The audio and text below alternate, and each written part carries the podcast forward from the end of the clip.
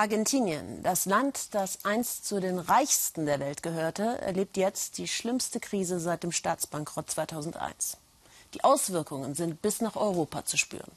Trotz Währungsverfall und galoppierender Inflation trifft sich Ende der Woche die G20, die Gruppe der wichtigsten Industrienationen und Schwellenländer, in Buenos Aires.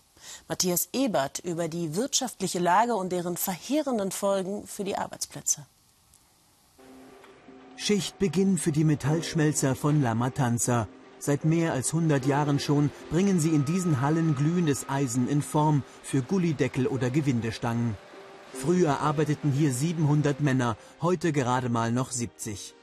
Eigentlich sollte die Schmelze komplett dicht gemacht werden, doch die Arbeiter selbst hatten das verhindert. Dies ist jetzt eine Kooperative. Wir Arbeiter haben diese Fabrik besetzt und führen sie nun in Eigenregie, um unsere Familien zu ernähren. Jesus Alvarez weiß noch, wie er in der letzten Wirtschaftskrise um seinen Job bangte. Damals in den 90ern, als die Aufträge einbrachen und der Familienbetrieb im globalen Wettbewerb unterzugehen drohte. Seitdem sind Jesus und die anderen offiziell Fabrikbesetzer und froh, zumindest 120 Euro Gehalt jeden Monat mit nach Hause zu nehmen. Wir wollen keine Almosen, sondern einfach Arbeit. Der Staat soll uns nicht mit hohen Abgaben umbringen, sondern die Hand reichen.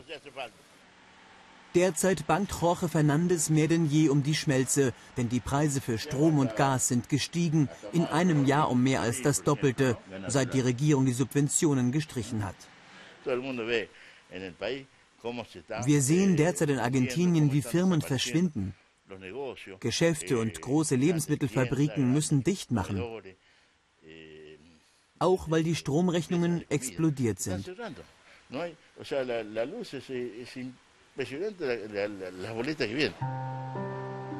Immer weniger Aufträge, immer höhere Kosten. Die Metallschmelzer von La Matanza, einst Argentiniens Stolz, stemmen sich gegen den Untergang. Doch wie lange noch? Im Umkreis in den Vororten von Buenos Aires sind Dutzende Fabriken bereits Geschichte. Jetzt in der aktuellen Krise in Argentinien, einst einem der reichsten Länder der Erde, wächst wieder die Armut. Nicht zum ersten Mal steckt das Land in einem Teufelskreis aus Wirtschaftsabschwung, hoher Staatsverschuldung und einer galoppierenden Inflation.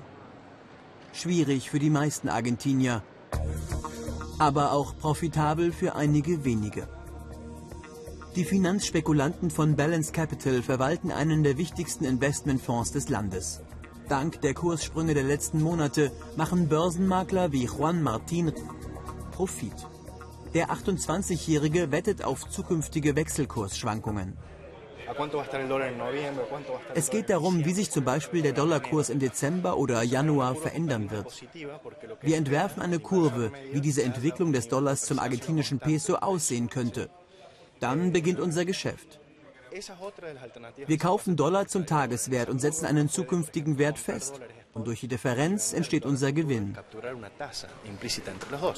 Die Börsianer atmeten auf, als der Internationale Währungsfonds Argentinien zuletzt einen dringend benötigten Kredit zusagte, 50 Milliarden Euro. Der Währungsfonds hat den größten Kredit in seiner Geschichte gewährt, um Argentinien zu helfen, weil unser Land gezeigt hat, dass es bereit ist, seine Wirtschaft zu verändern. Marktorientierter und kapitalistischer coherentes, eh, una economía más eh. Das kritisieren viele Argentinier. Bei ihnen ist der Währungsfonds verhasst, denn der hatte mit seinem letzten Kredit in der letzten Krise auch harte Sparmaßnahmen durchgesetzt. Das Gleiche passiert jetzt wieder, trotz des erbitterten Widerstands vieler Argentinier. Zurück in La Matanza. Einige Arbeiter müssen dort leben, wo sie arbeiten auf dem Werksgelände. Auch Jesus Alvarez mit seiner Frau und ihren drei Kindern. Draußen konnte sich die Familie die Miete nicht mehr leisten. Klagen wollen sie nicht, denn sie sind froh, dass sie zumindest Arbeit und ein, wenn auch geringes Einkommen haben. Wir erleben Elend, Armut. Ich kenne Menschen, die nichts zum Essen haben. Das gab es früher nicht. Hungernde, die um Essen betteln müssen. Das tut mir weh. Denn jeder sollte doch die Chance auf einen fairen Job haben und nicht betteln müssen.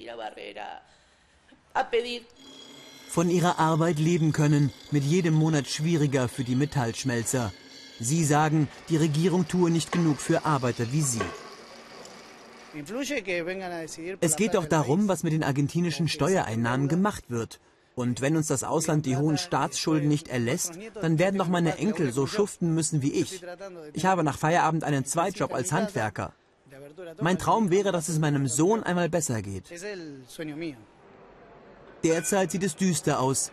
Wenn die Aufträge weiter zurückgehen, sagt Jorge Fernandes, drohe bald schon das endgültige Aus für die Metallschmelze. Uns Arbeiter macht es glücklich, wenn wir sehen, wie auf unseren Balkons am Wochenende die Blaumänner zum Trocknen aufgehängt werden. Das heißt, man arbeitet. Wir sind doch mal Locher. Sie sprechen oft von Würde, die sie dank ihrer Arbeit empfinden. Doch keiner weiß, wie lange noch.